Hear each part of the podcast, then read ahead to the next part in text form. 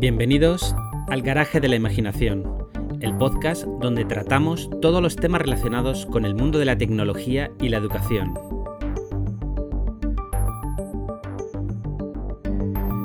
Episodio 13.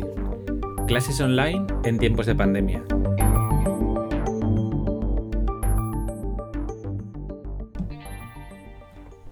Bueno, bienvenidos todos a un nuevo episodio del Garaje de la Imaginación, el podcast donde tratamos temas relacionados con el mundo de la educación y la tecnología. Hace mucho tiempo que no actualizaba este podcast, eh, de hecho ha habido una pandemia por en, medio, pero mi objetivo es volver a retomar este, este, podcast y tratar de darle una periodicidad al menos semanal, que espero poder, poder cumplir. Eh, y hablando de la, de la pandemia, el tema de hoy va a ser las clases online en tiempos de pandemia. Eh, en este episodio voy a hablar un poco de, mi experiencia personal. ¿vale? Yo tengo una pequeña empresa que, lo que hacemos es enseñar a los niños programación y robótica educativa en clases eh, extraescolares. Y en, bueno, pues nos pilló la pandemia como, a todo el mundo. ¿no? Eh, las clases se suspendieron y bueno, pues tuvimos que eh, utilizar las clases online como recurso, recurso alternativo. Y en este, en este podcast mm, me gustaría hablar un poco de, mi experiencia, de lo que he aprendido durante este tiempo con las clases, de las clases online. yo creo que lo que tenemos que hacer es, eh, en estos tiempos tan cambiantes, mm, lo que tenemos que es que, probar cosas, eh, testarlas y, aprender, ¿no? Aprender de, lo que hacemos. Son tiempos nuevos, son tiempos eh, cambiantes y, y, tenemos que eh, buscar mucho, aprender mucho, probar muchas cosas y ver lo que, y ver lo que realmente funciona. Y bueno, pues este podcast me gustaría que fuera, es un poco una, una reflexión personal sobre este caso en el año y medio que llevo dando clases online de programación y robótica educativa, lo cual hace un poco más complejo todavía.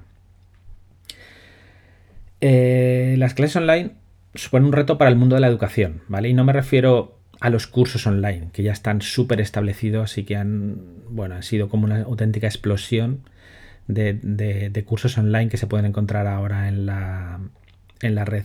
Me refiero a cambiar las clases presenciales por clases online. Lo, que sería dar clases en directo, ¿vale? En el que tú como profesor tienes una serie de alumnos que están atendiendo a lo que tú dices en ese, en ese momento.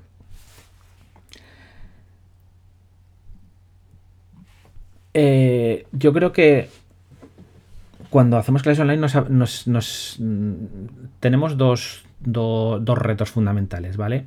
Los problemas técnicos que son importantes a los que te enfrentas y los problemas de gestión. Los problemas técnicos, quieras o no, en primer lugar, eh, necesitas tú como profesor tener un cierto control de eso, de, la técnica, de, los programas que vas a utilizar y cómo lo vas a dar. Y también requieres que los alumnos y en su defecto los padres tengan un mínimo conocimiento de, bueno, de, la tecnología, de cómo utilizar un poquito el ordenador, porque si no es, imposible, ¿vale? Hay un, ahí hay una barrera de entrada mm, pues que hay que superar.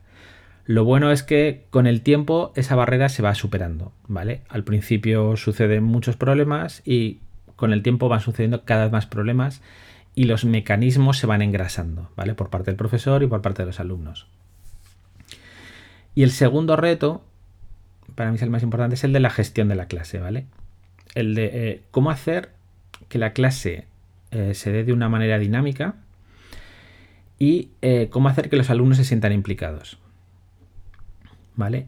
Y, de la gestión de la, de la, propia clase, ¿no? Cómo dar paso a un alumno, cómo, cómo, poder interactuar, ¿no? Cómo que la clase online no sea solamente una clase unidireccional de parte del profesor al alumno, sino que pueda haber cierto, cierto intercambio de, de cosas.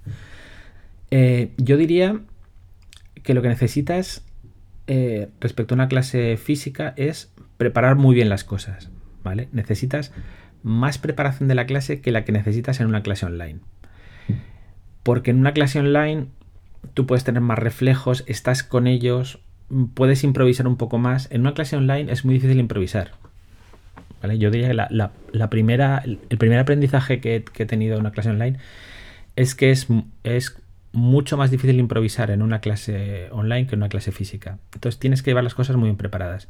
Cuando digo muy bien preparadas, necesitas, por un lado, probar las cosas antes, es decir, voy a hacer esto en esta clase, voy a probarlo primero a ver si todo está correcto y todo funciona bien.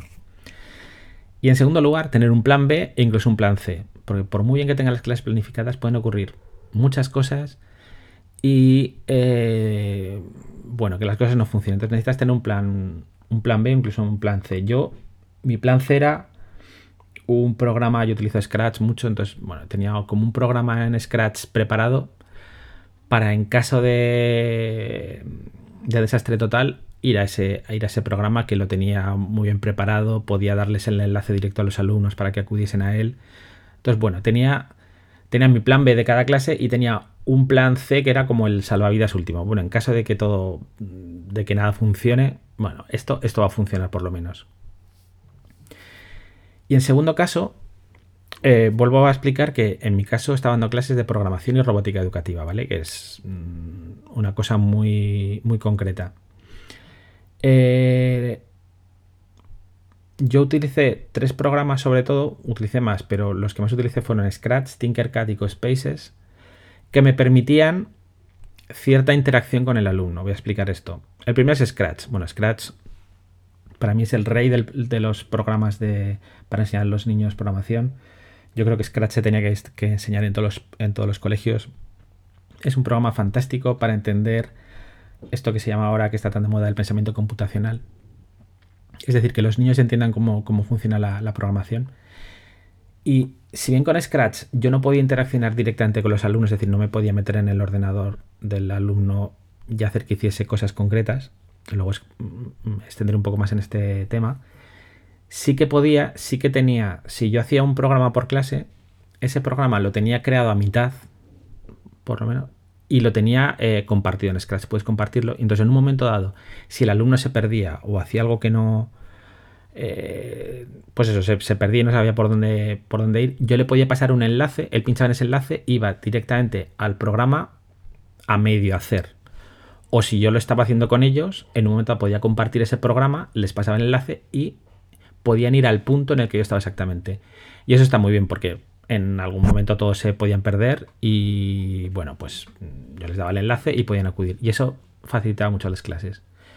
Luego tenía eh, Tinkercad, que es un programa de diseño en 3D que está súper bien también, es también gratuito. Y yo con Tinkercad, eh, Tinkercad está pensado para, para, alumnos y profesores también. Tú puedes crearte tu clase, eh, puedes crear cuentas a los alumnos. la verdad es que está, está muy bien pensado y yo podía entrar en cada alumno, ver lo que estaba haciendo y también podía,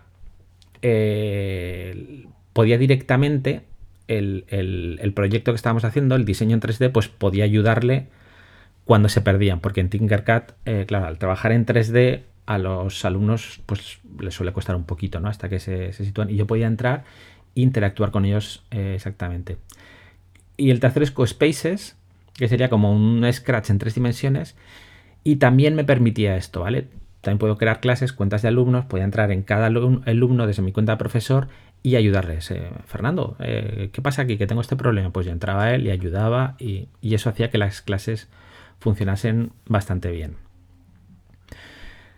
El, software para, utilizar todo esto, para, para, gestionar todo esto, pues hay muchas software de videoconferencias y básicamente hay dos principales que son Zoom y Google Meet. Zoom está muy bien tiene muchísimas herramientas, tiene muchísimas posibilidades, pero para mí tiene dos problemas, bueno, y uno es un problema y una ventaja al mismo tiempo. El problema principal es, que es, de pago, necesitas comprar una serie de licencias para que tus alumnos puedan atender a tus clases. Y el segundo es que eh, puedes interaccionar, es decir, yo puedo tomar el control de su ordenador. Y a mí esto no me gusta demasiado, porque bueno, esto de que yo pueda tomar el control del, ordenador del alumno ah, no, es algo que me guste demasiado. No es como Tinkercad y Spaces, que yo, yo no es que tome el control del ordenador, sino que yo puedo ir al proyecto que es en el que está trabajando el alumno y puedo toquitear un poco las cosas, ¿vale? Sino que aquí es que directamente tengo el control del ordenador. Y eso, bueno, mm, me genera, me genera conflictos. Y luego está Google Meet, que yo es la herramienta que utilizaba porque me parece que es muy sencilla, eh, no hay que instalar nada. Te tienes que instalarle la aplicación, funciona desde un navegador, es simplemente con enlace y los del enlace ya está. Eh, se integra muy bien con Google Classroom, por ejemplo, y con todas las herramientas de, de, Google Classroom y de Google en general. Y bueno, es verdad que no me permite tomar el control de los, de los alumnos, del ordenador del, alumno, pero yo casi lo prefiero. Luego puedo crear. Eh, hay, hay eh, experiencias muy interesantes en la universidad utilizando Google Meet en el que eh, se crean grupos de trabajo. Tú puedes tener distintos grupos de trabajo en distintas pestañas y tú vas entrando, vas entrando de una, de una, de una videoconferencia a otra para ver qué están haciendo, para ver Mm, para mí, la relación esfuerzo-resultados es, el, mejor para, poder utilizarlo. Ya, ya digo, ese, eh, es, muy fácil, muy sencillo, muy liviano y yo es el que recomiendo personalmente. Y bueno, esta sería un poco mi, experiencia personal, ¿no? ya os digo, de una cosa muy concreta como es la enseñanza de la programación y la robótica educativa mediante clases online y ya, ya os digo, si tuviera que dar unas cuantas em, ideas fuertes sobre, sobre este tema sería, hay que planificar mucho las clases, hay que tener planes B y hay que conocer muy bien los softwares que, eh, que se están utilizando para ver cómo los puedes utilizar de la mejor manera posible. Y eh, investigar mucho, probar mucho y evaluar los resultados, ¿no? Ver, ver qué cosas te están funcionando, ver qué cosas que no, eh, ver qué cosas no, no, te están funcionando.